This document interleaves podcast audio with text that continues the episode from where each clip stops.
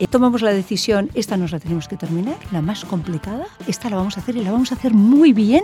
Y cuando hagamos el South Summit, entonces decidiremos qué hacemos. Y dijimos, ¿sabes lo que te digo, Benjumea? Que Pa'lante. sigue para adelante, que aquí hay mucho que hacer y esto merece la pena. Bienvenidos a Siempre C, el podcast donde puedes escuchar historias de emprendedores contadas por ellos mismos. Contamos con el patrocinio de Arcano Partners, asesor financiero independiente, líder en gestión alternativa y banca de inversión. Soy Beltrán Espinosa de los Monteros y hoy nos visita María Benjumea, fundadora de Infoempleo y South Summit.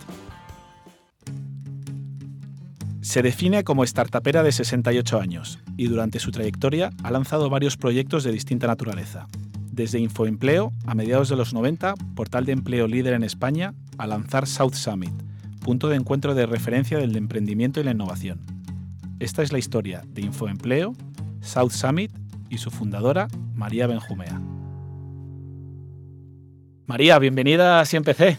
Bueno, bienvenida, estoy ilusionadísima de estar contigo. Bueno, yo, yo mucho más, ¿eh? que me hace, me hace mucha ilusión tenerte aquí y que nos cuentes tu trayectoria, que es curioso porque cuando eras joven no tenías claro dedicarte al mundo de la empresa, ¿no? De hecho, llegaste a opositar.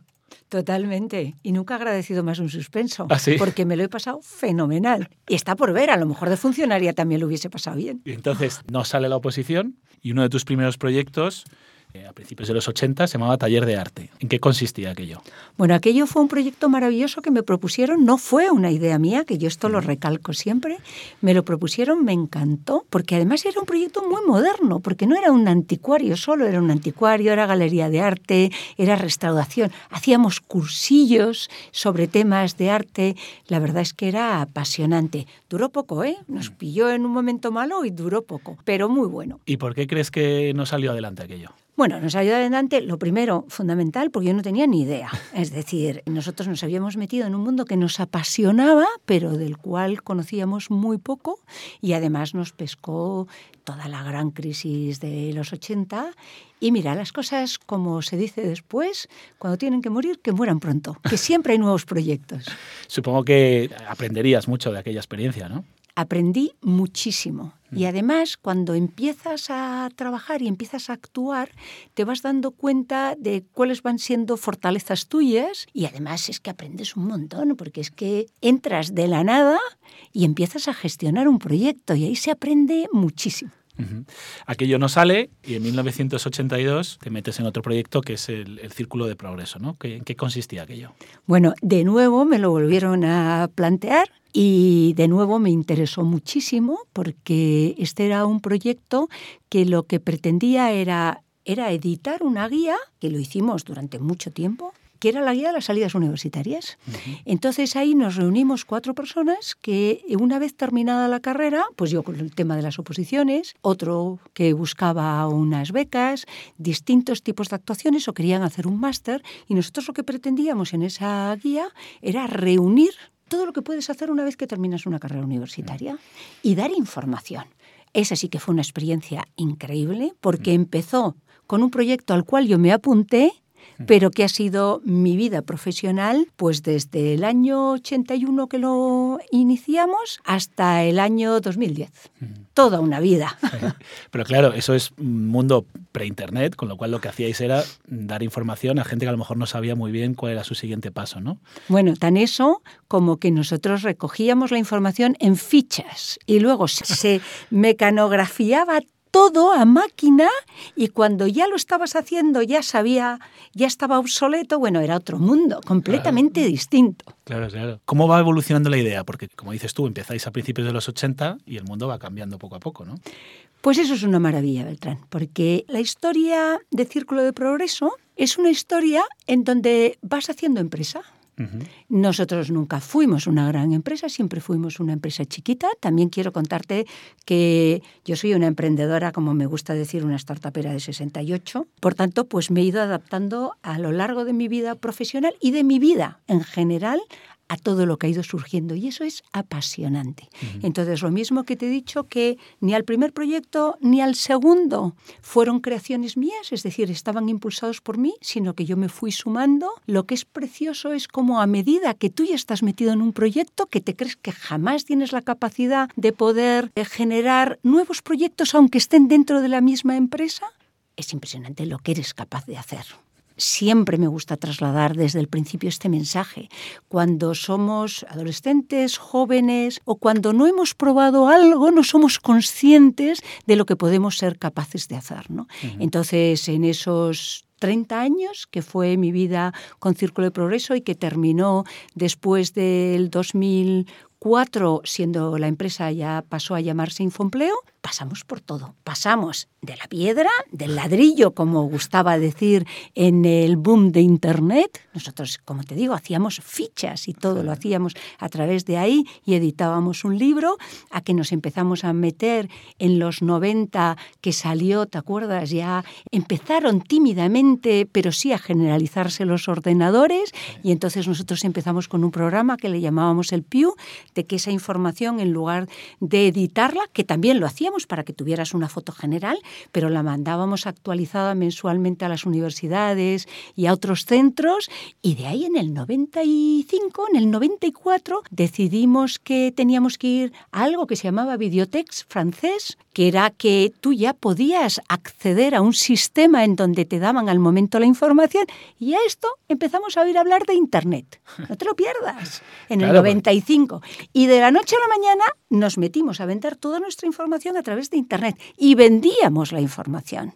Hasta que ya llegó el boom de Internet en el 99, surgen los portales de empleo y lanzamos Infoempleo. Y eso ya fue otro momento. Porque cuando vosotros empezáis, vosotros cobráis al usuario cobrábamos al usuario, claro, que sí. Vuestra vía de ingresos era que la gente pagaba por tener esta guía. Totalmente, por tener la guía y después por acceder y comprar. Teníamos unas especies de bonos porque ya empezábamos a gestionar todas las ofertas de empleo. Tú decías qué eras, qué querías recibir o qué querías consumir en Internet y nos pagaban en Internet, que esto era todo un mundo, pero era lo normal en ese momento, hasta que llegó el boom de Internet. Tú a mediados de los 90 comentabas que te sumas al proyecto, pero a mediados de los 90 te quedas con el 100% de la empresa, ¿no? Sí. Y ahí nace Infoempleo y ahí es cuando le pegas un empujón y te dedicas a tope a hacer crecer esta empresa. ¿no? Sí, sí, total, total.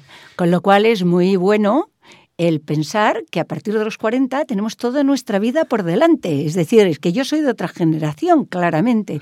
Pero es que los 40 es un momento fantástico, como ahora los 68 para los 70 también.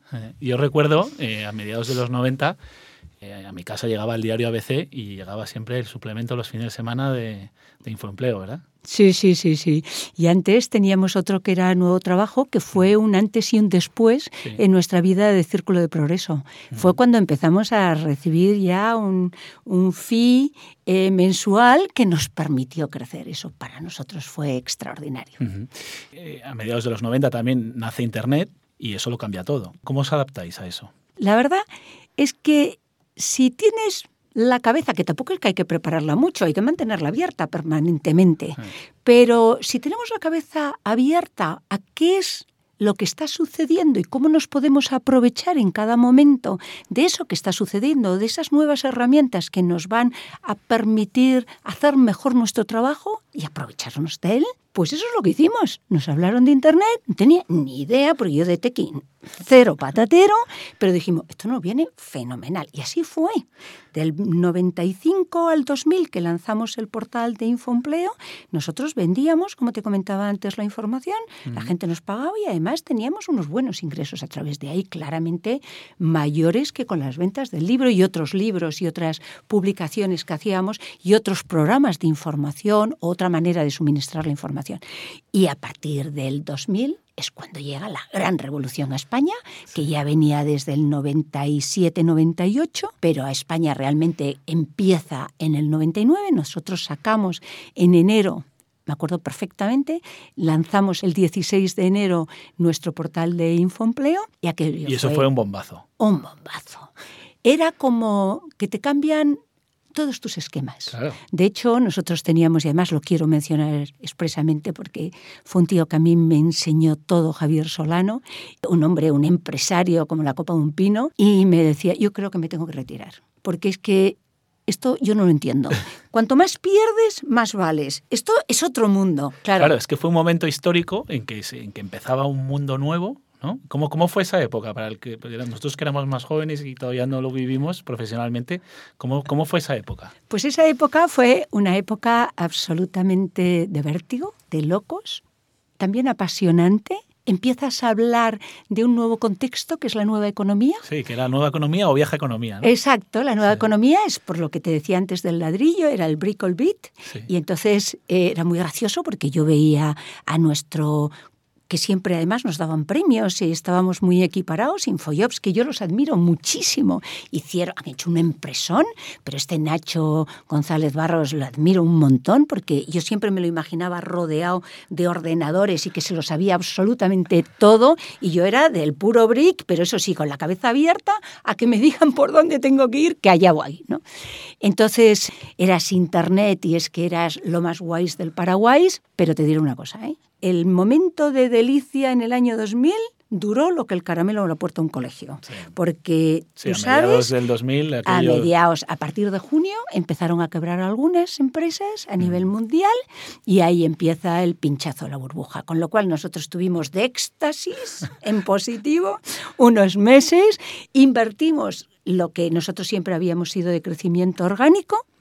En ese momento considerábamos que teníamos que invertir porque tenías que hacerte muy presente. Aprendimos de nuevo muchísimo y gracias al consejo de Javier y de personas muy con los pies en la tierra, duramos para ver si cambiaba el tema pues un año más y cuando vimos que ya estábamos metidos absolutamente en la crisis, ¿sabes lo que hicimos? Irnos a los cuarteles de invierno, porque nuestro punto de debilidad era todo el tema de la tecnología y creíamos en nuestro proyecto absolutamente, pero sabíamos que teníamos que reforzarnos y Claro. luego sabíamos que teníamos que aguantar. Os teníais que reinventar, ¿no? Porque había cambiado un poco el mundo. Comentabas tú ahora de Infojobs, claro, Infojobs llega con un modelo de gratuito. Total, total. Entonces os impacta ah, absolutamente. Totalmente, pero es que nos tuvimos que reinventar ya a principios del año 2000, porque como tú muy bien dices, Infojobs llega con un mo- modelo de gratuidad y además tiene su idea clarísima. Yo tenía una relación con Nacho buenísima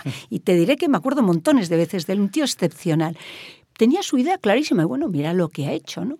Y entonces nosotros tuvimos que reinventar porque no se nos admitía lo que hasta hace pocos meses estaba claro que nosotros podíamos vender información a través de Internet. Una vez que teníamos nuestro portal de empleo, ya no nos permitieron. Entonces ya nos tildaban, no, es que estos venden. Y no comprendían cómo complementariamente se podía utilizar las dos vías y hacerlo muy bien, ¿no? Con lo cual ahí vino la primera reinvención, dura. Nos quedamos sin ingresos. Dos, llega el pinchazo de la burbuja, que eso solamente, realmente yo pensé que era una crisis generalizada, porque nosotros la vivimos con tanta intensidad que creímos que era una crisis, pero a quien de verdad influyó era las.com. Claro. Aquí a las que nos partió absolutamente era las.com. Pero nos enseñó Beltrán muchísimo. Yo aprendí muchísimo. Mm. Tuvimos que hacer una reestructuración de la empresa tremenda. Supongo que eso sería complicado, ¿no? Tomar decisiones de, de- de prescindir de gente también sería un momento difícil, ¿no? súper difícil, pero lo que me encantó es cómo la gente lo entendió. Mm. Cómo entendió que no estabas prescindiendo de ellos porque no valían, sino estabas prescindiendo por de ellos situación. por la situación. Y cómo sabían que si esto subía, y de hecho volvimos a contratar a varias personas cuando los momentos cambian, porque los momentos cambian y te quedas con todos los aprendizajes. Mm. Comentabas sobre Infojobs. Debe ser más difícil adaptar tu empresa a una situación nueva que arrancar desde cero con la situación nueva, ¿no? Que eso puede ser una desventaja alguna vez, ¿no? Desde luego, y sobre todo la desventaja, y todo que es clarísimo, a mí me encanta asumir todas mis carencias y todas las que me digas que vaya para ir aprendiendo más, mejor, porque las tengo en cuenta. Eh, la preparación que tenía un Nacho conmigo, la comparación era como dos mundos, como he contado, es decir, él sabía perfectamente, una persona muy joven y con un conocimiento técnico muy importante, venía del mundo de los recursos humanos, yo vengo, venía del mundo, no del mundo de los recursos humanos, yo aprendía esto de que dicen by doing y, by listening, porque es que ibas aprendiendo vocablos del mundo de los recursos humanos porque estás trabajando. Es decir, yo he sido de la que he ido aprendiendo haciendo, no por formación que creo que es buenísimo que la gente, por eso creo mm. que la formación que hoy hay es fantástica. ¿no? Supongo que ahí el momento clave es cuando decidís apostar por tecnología, ¿no? Sí, muy clave. Y además hicimos una apuesta bestial. Eh, lo mismo que perdimos en la, primerísima posición, que estábamos eh, a pares con Infojobs, con todo lo que fue ya el pinchazo de la burbuja, siempre nos quedamos en la segunda posición, siempre. Y es más, hicimos algo que en cambio Infojobs le encantaba, que fue que hicimos un SaaS, es decir, hicimos una aplicación, unas herramientas que nos suscribían las grandes compañías y a través de las cuales gestionaban todo su proceso de selección. Bueno, ahí tengo anécdotas buenísimas, como cuando le planteamos en el año 2000 al BBVA que nosotros le gestionábamos todo el papel de los currícula que recibían, se los gestionábamos y se los metíamos en unos disquets para que ellos pudieran facilitar sus procesos de selección. Y en el año 2000 les dijimos, creemos que debéis de dejar de aceptar papel como currículum y tomaron la decisión. Con lo cual fueron momentos apasionantes, eran cambios. es que a partir de ese momento todo ha sido cambios. Tenemos mucha suerte, Beltrán, y yo que vengo de más lejos, de mucho más lejos, porque vengo del 54 y por tanto era otro mundo completamente diferente, me siento una absoluta privilegiada de haber vivido y de seguir viviendo el momento que nos ha tocado y además de ser mujer. Ah, muy bien. Esos momentos duros que pasáis, 2000, 2001, 2002, los superáis, pasan los años, de hecho algunas personas de las que tuvisteis que prescindir vuelven a la empresa y en el año 2006 tenéis unos 120 empleados, vendes un 51% de la empresa al grupo Vocento. ¿Por qué decides vender? Tú sabes que los emprendedores somos muy apasionados, ¿verdad? Lo sabes, ¿verdad? si no, no, hay otra manera. si no, no hay otra manera.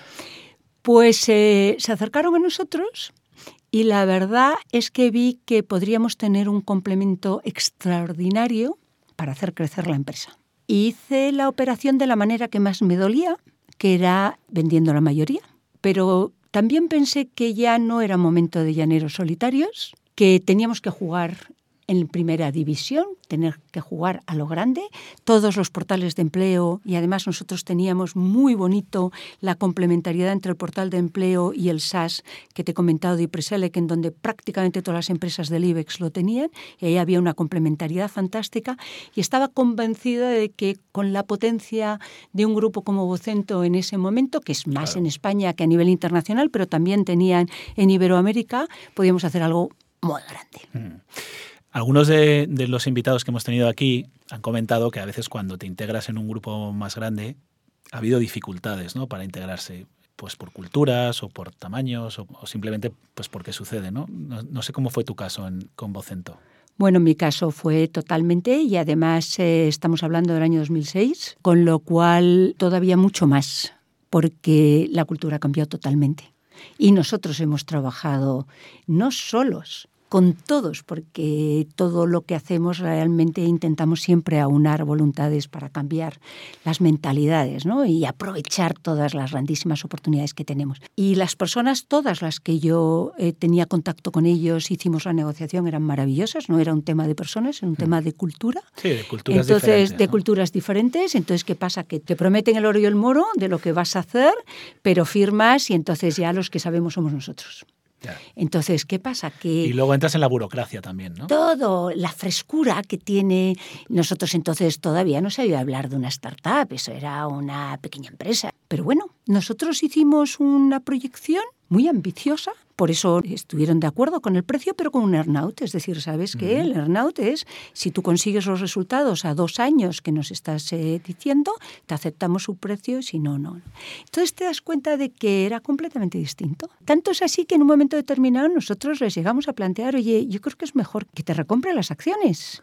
Es decir, si no te gustamos y esto, que te recompre. Pero aquí, mientras nosotros tenemos este earnout por medio, ojo, me has garantizado a mí la gestión de la compañía como CEO de la compañía. Y, tienes que dejar y me tienes que dejar conseguir los objetivos. Pues gracias a esa conversación se llegó a que nosotros pudiéramos conseguir los objetivos. ¿no?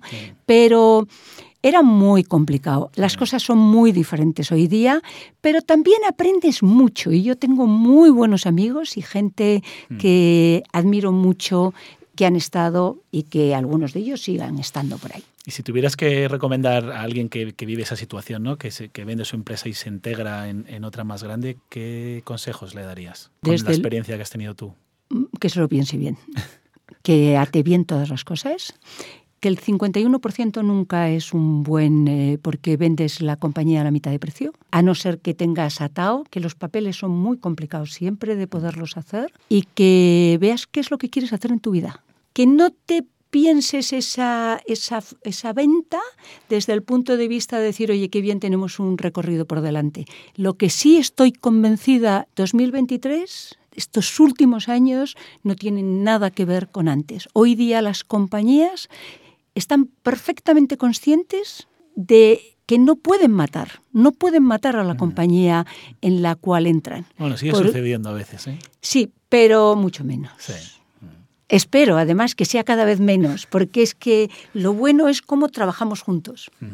En el año 2012 dejas definitivamente Vocento, porque cuando vendes te continúas ahí unos años, y, y ahí es cuando lanzas lo que se llamó en su día Spain Startup es curioso porque es un momento de 2012, estamos hablando de un momento de crisis brutal y un momento terrible eh, en cuanto a la imagen de España. Me acuerdo de aquella famosa portada de, de Economist, ¿no? Con el toro caído y la S que se caía, ¿no? Entonces hacían un juego de palabras ahí que decía Pain, ¿no? ¿Cuál era tu intención en aquel momento cuando lanzas eh, Spain Startup? Bueno, yo tenía claro que me quería dedicar a todo este mundo, este mundo de emprendimiento y demás, porque yo había emprendido siempre y ahora ya sí se empezaba a hablar de startups. Y entonces la startup tiene tres características, para mí sobre todo una, pero tres características fundamentales, que es la innovación, el crecer muy rápidamente y la globalidad. Y la crisis que estábamos viviendo, la depresión que veíamos, aceleró el lanzamiento de Spain Startup de una manera bestial. Esto, como siempre digo, nuestro partner in crime fue el IE, el IE University, además de la mano de mi queridísimo Juanjo Güemes, que, que es mi partner in crime total. Y ahí decidimos, oye, hay que actuar, porque la crisis es gordísima.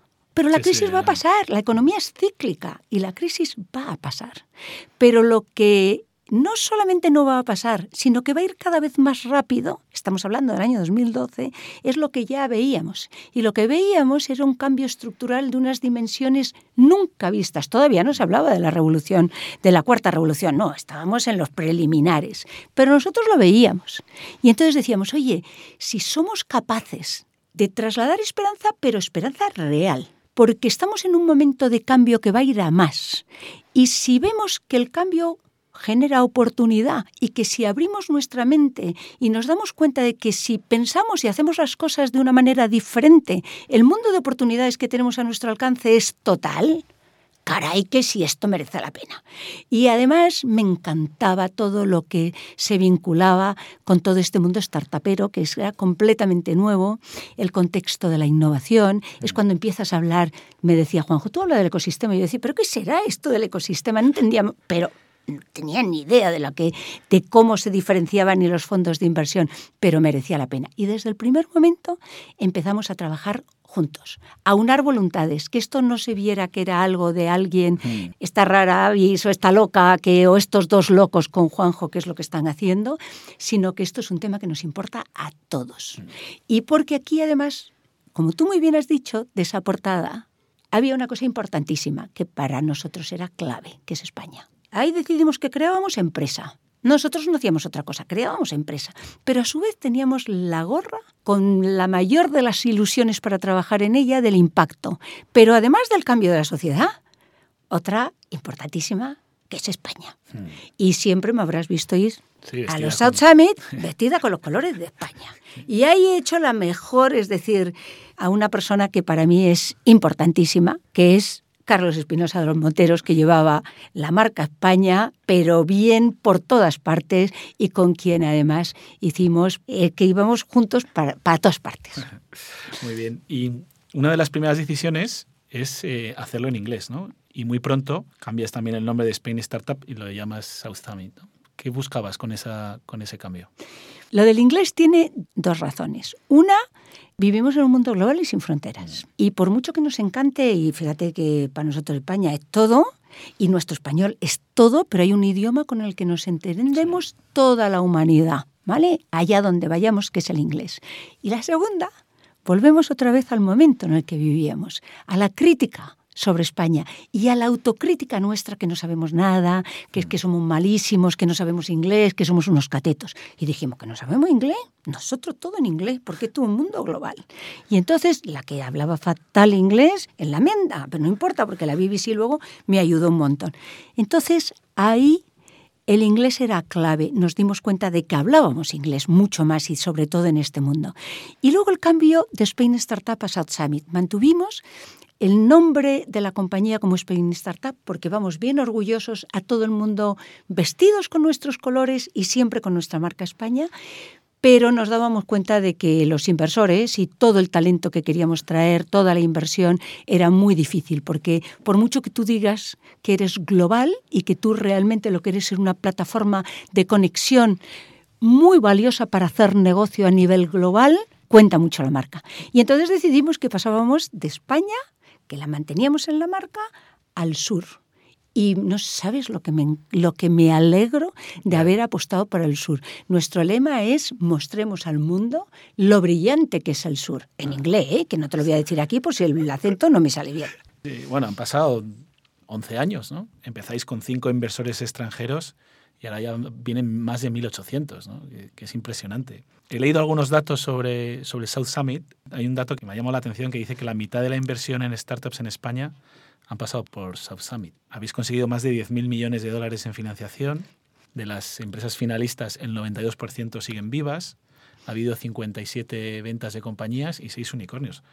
Una pasada, ¿no? Una pasada. Es que tenemos aquí una big family y tenemos que sentirnos muy orgullosos. Pero muy orgullosos. Fíjate, de esos 10.000, te voy a dar una comparativa que a mí me apasiona. De esos más de 10.000 millones de dólares invertidos en las startups finalistas de South Summit, tres cuartas partes, unos 7.500, están invertidos en las españolas. Pero espérate que te voy a dar una cifra. El año pasado, y este año hemos crecido, el año pasado se presentaron 3.500 startups, el 75% de fuera de España representando a 125 países, ¿vale? Solamente el 25% de españolas reciben de todas las inversiones que se han hecho el 75%. Dime tú si nuestras startups no son buenas. Buenísimas. Vosotros empezáis con 30 empresas finalistas, luego pasáis a 50, ahora ya son 100. De tanto ver diferentes proyectos y de tanta calidad, ¿desarrollas un sexto sentido para intuir cuáles van a triunfar o no? Desde luego yo no, ¿No? pero South Summit sí. Porque South Summit no somos el equipo de South Summit. Es que el proceso de selección que hay detrás de la elección de estas 100. Claro, porque ya solamente ser, llegar a ser finalista es un triunfo, ¿no? Pero un super triunfo una este visibilidad global brutal. Un super triunfo. ¿Y entonces cómo es el proceso para elegir? Pues el proceso es que es alucinante, es decir, es un proceso súper intenso. Este año hemos recibido 4.500. De esas, bastante más de la mitad, un 65% se caerán naturalmente. Pero de las otras eh, 2.000, 2.000 y pico, todas ellas se analizan por cinco personas. Todas por cinco personas, Trabajazo. para que haya criterio objetivo. Y cuando quedan unas 400, entonces pasan a los comités. Y mira qué bonito. Esos comités, que son 10, que son de diferentes categorías y con dos cajones desastre, como es normal, que son B2B y B2C, están formados por gente del mundo de la empresa que lo que va es con interés en innovación, en nuevos productos, nuevos servicios con los cuales trabajar. De ahí el cambio que te digo que se opera en las corporaciones con la innovación abierta que nosotros trabajamos desde el principio. Y luego los inversores. Y realmente ahí tienes los datos. Por eso te digo que lo que es maravilloso es ver cómo esto no es producto Sí. de una empresa o de un equipo. Esto es, No, es que esto es algo bueno. que construimos entre todos. Es bueno para las empresas las grandes empresas que, que, como dices tú, pueden innovar a través de una startup. Es bueno para las startups que consiguen visibilidad, es bueno para los inversores que conocen proyectos que están sucediendo y es bueno para España. O sea, que es, es, es maravilloso. Es bueno para todos, es bueno para todos. Y eso es lo bueno siempre. Desde tu experiencia, ¿qué crees que es importante para que una startup tenga éxito? Habiendo visto tantas en estos años, ¿qué crees que es importante? Yo creo que lo más importante de todo, lo más importante son las personas que están detrás, el equipo. Eso es lo más importante. Tú puedes tener una idea, un proyecto fantástico, pero ya sabemos que este mundo evoluciona a velocidad de vértigo y por tanto te tienes que adaptar. Es decir, tú tienes que tener siempre un foco, pero tienes que adaptarlo y esos son personas los que están detrás, ¿no? Y luego ser muy consciente de que eso requiere mucho, mucho trabajo y cada día más los valores que se tengan. Y creo que es importantísimo y ahora nosotros estamos volcados, siempre lo hemos estado, pero desde el año 2021 ya en todo el mundo de la sostenibilidad. Eh, uno de los mayores éxitos que yo creo que habéis conseguido es que cuando ahora te preguntan, oye, ¿vas a ir al South Summit? No tienes que explicar lo que es, ¿no? Todo el mundo sabe lo que es. Pero hace poco, allá por 2016, también pasasteis eh, por dificultades, ¿no? Para sacar adelante el evento. Sí, sí, el año 2016 eh, eh, la verdad es que te conocen muy bien, ¿eh? toda la historia. El año 2000... Estudiado, estudiado sí, un sí, te la has estudiado y además es que eres grande, cómo lo planteas todo. El año 2016 fue un año muy complicado, porque fue un año que veníamos de la euforia de decir, oye, qué bien, en el 2015 empezamos a, a tener un poquito más de... Porque esto es una empresa, es decir, esto va a las espaldas, riesgo, espaldas, no tiene más... Eh, no teníamos nada, nadie nos daba nada. Pero ahí, a través de incide de las cámaras de comercio, que nos apoyaron mucho, pero esto era con Fondo Social Europeo, pues creíamos que podíamos tener ya un, un balón de oxígeno para poder hacer más y cosas. en el último ¿no? momento lo quitaron. Ahí se juntó con mil complicaciones y al final, que ya estaba gastado, tuvimos que tomar una decisión, para mí, la más, fíjate que he tomado decisiones complicadas y hemos vivido momentos complicados como hemos visto, no en Spain Startup, en otras cosas, pero para mí esa fue la más complicada. Pero ¿sabes lo que hicimos? no nos reconocían nada más que el 25% y era temas todos burocráticos, no era de que te hubieses gastado bien o mal. Pero ahí tomamos la decisión, esta nos la tenemos que terminar, la más complicada, esta la vamos a hacer y la vamos a hacer muy bien. Y cuando hagamos el South Summit, entonces decidiremos qué hacemos. Oye, parecía que todo el mundo se había puesto de acuerdo, porque llegamos al South Summit y que todo el mundo me miraba con sonrisa y como dando las gracias por todo lo que estaba pasando ahí. Mm. Y dijimos, ¿sabes lo que te digo, Benjumea? Que Pa'lante. sigue para adelante, que aquí hay mucho que hacer y esto merece la pena. Qué bien, qué bien que lo hicieras. Bueno, superáis aquel momento, vais creciendo cada año, más éxito que el año anterior, y como si, por si no tuvierais poco con lo que pasa aquí en España, decidís internacionalizar también, y habéis eh, abierto South Summit Brasil, que, que eh, próximamente hacéis la segunda edición. Si ya es complicado montar algo en España, ya al otro lado del Atlántico debe ser, vamos, para nota. Apasionante. Pero fíjate, voy a retomar otra vez al 16, porque del 16 seguimos adelante y además decidimos, vamos a trabajar con las corporaciones para acelerar todo el mundo de la innovación abierta y además vamos a utilizar España como puerta de entrada a todo el mundo iberoamericano para unir regiones. Y ahí empezamos a ir a Iberoamérica. Primero a Colombia, estuvimos haciendo también un tema en Argentina, de ahí nos fuimos a México y el año pasado empezamos con la apuesta en Brasil, que fue un exitazo. donde vamos a seguir, tenemos unos socios maravillosos, todo el mundo igual que hacemos aquí, trabajamos juntos y fue un exitazo en la primera edición y te invito, Beltrán, tienes que venirte sí, porque ya en breve nos Brasil, vamos a la segunda edición, así que ahí te esperamos. Muchas gracias. Hablando del futuro, ¿Cómo ves el futuro de South Summit? ¿Hacia dónde quieres llegar? Pues nuestra ilusión y nuestro foco en seguir uniendo, en seguir conectando a la gente, aportarles el máximo valor para que de verdad se multipliquen las oportunidades de negocio que beneficien a todos los actores, porque si nos damos cuenta, los actores de este ecosistema son los actores económicos, son las empresas, es el, todo el tejido empresarial, la tradicional, lo nuevo, la gasolina del inversor y todos los que estamos alrededor. y además conectar las grandes regiones y todo a través de nuestra querida España. Muy bien, fantástico. Otro proyecto que, sí que lanzaste tú en colaboración con la Comunidad de Madrid es el proyecto Lidera, que estaba dirigido a desarrollar el liderazgo entre las mujeres. Han pasado por ahí más de 2.000 mujeres. He escuchado alguna vez decir que es lo que más orgullosa te hace sentir de todo lo que has hecho, que es mucho. Me siento una súper privilegiada. Por eso te comentaba antes que también me siento una privilegiada por ser mujer, porque he visto una transformación en el posicionamiento de la mujer y en, y en, la consideración de la mujer total. Eso parte de un estudio que iniciamos justo ahora hace 20 años, que era el estudio Mujer y Empleo, Opciones y Decisiones. Fue súper enriquecedor. Yo no entendía nada, porque en ese momento estaba para cumplir los 50, veía la transformación inmensa en los 10 últimos años y dijimos, oye, necesitamos saber qué han vivido las mujeres que han llegado hasta arriba, las que se han quedado en mitad de camino y con eso, con esa información, aprendiendo a poder actuar.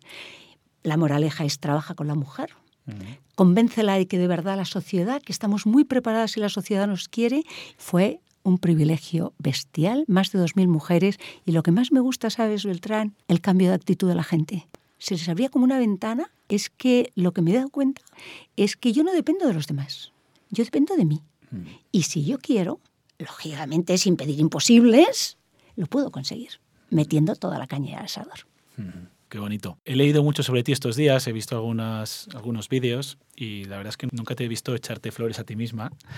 Pero si te pregunto, ¿cuál crees que es la clave del éxito indudable que has tenido tanto con Infoempleo como con South Summit? ¿Cuál dirías que es? Yo no creo que sean por claves del éxito, pero sí creo que la actitud, la constancia, el decir, como nos vamos muchos días, porque ¿quién no se va muchos días a casa diciendo, hmm. pero qué va a ser de mí, no? Pero cada día más el tener la convicción de que mañana es otro día y que mañana vamos a ver las cosas de una manera diferente y trabajar, trabajar y decir, oye, conseguimos sacar los obstáculos. Yo sé que tengo no muchas, mogollón de carencias, pero a su vez, si te empeñas y trabajas a fondo por hacer las cosas, consigues que las cosas sucedan. Y la actitud creo que es la clave de cualquier éxito. El equipo, los equipos y las personas que te acompañan, que son los que de verdad llevan adelante las cosas y la actitud son determinantes. Vamos con las tres últimas preguntas que nos trae nuestro patrocinador Arcano Partners, que es líder en gestión alternativa y banca de inversión. Y la primera pregunta es que nos hables de alguien a quien admires o que haya sido un referente para ti. Bueno, admiro a muchísimas eh, personas, a muchas personas que han sido las que nos han eh, puesto en este mundo tan maravilloso y desde luego para mí ha sido un referente increíble, bueno, parte de mis hermanos por todo lo que me han enseñado, ¿no? Y dos muy en especial como son Rafalo y, mi hermano Xavi, ¿no? ¿Algún libro, sé que eres lectora, algún libro que te haya gustado o que recomiendes para la gente que nos escucha? Bueno, me han encantado y me han impactado muchísimos libros, pero hay uno especial siempre para mí, que es El mundo de ayer de, de Zweig, mm. de Stefan Zweig. Mm, muy bien. Y la última pregunta. Hay mucha gente que nos escucha que acaba de lanzar una empresa o que está pensando en emprender. Tú con la experiencia que tienes de haber pasado por tantas cosas, ¿qué les recomendarías? Yo les recomendaría que si creen en su empresa, vayan adelante. Que, como decíamos antes, si a lo mejor no está funcionando y ves que es que no tiene forma de funcionar por mucho que tú te adaptes, que la maten pronto. Mm. Pero que si tienes una empresa, que te rodees de la mejor gente y que además como hablábamos antes, tengas un foco, pero ese foco se adapte permanentemente hacia dónde vas. Mm. Y que trabajes como el que más y con la máxima ilusión. Mm, muy bueno, muy bien consejo. Bueno, María, pues muchísimas gracias por, por venir. Nos vemos en el South Summit, no sé si en el de Brasil, pero en el de España seguro. que tenemos muchas ganas de verlo y, y es un motivo de orgullo para todos los españoles pues el, lo que habéis organizado. Enhorabuena. Muchísimas gracias a ti, Beltrán, porque es un súper placer y además es que aquí estamos iniciando una relación que ni te cuento la cantidad de cosas que vamos a hacer juntos. Hombre, hombre. Y enhorabuena por este programa porque verdaderamente estás consiguiendo algo buenísimo como es ayudarnos a darnos cuenta de que de verdad merece la pena hacer y que podemos hacer. Ese es el objetivo. Muchísimas gracias. Muchas gracias, María. Gracias a Arcano Partners por patrocinar este espacio. Arcano Partners apoya a los emprendedores. Si queréis estar al día, podéis suscribiros a nuestra newsletter en nuestra web asiempc.com. Nos podéis seguir en Instagram, Twitter, LinkedIn y Facebook y enviarnos vuestros comentarios. Si queréis contactarnos, nos podéis escribir a info@asiempc.com. Gracias a nuestro técnico Edgar Iván Espinoza por permitirnos tener el mejor sonido. Gracias María Moya, parte del equipo Así Empecé.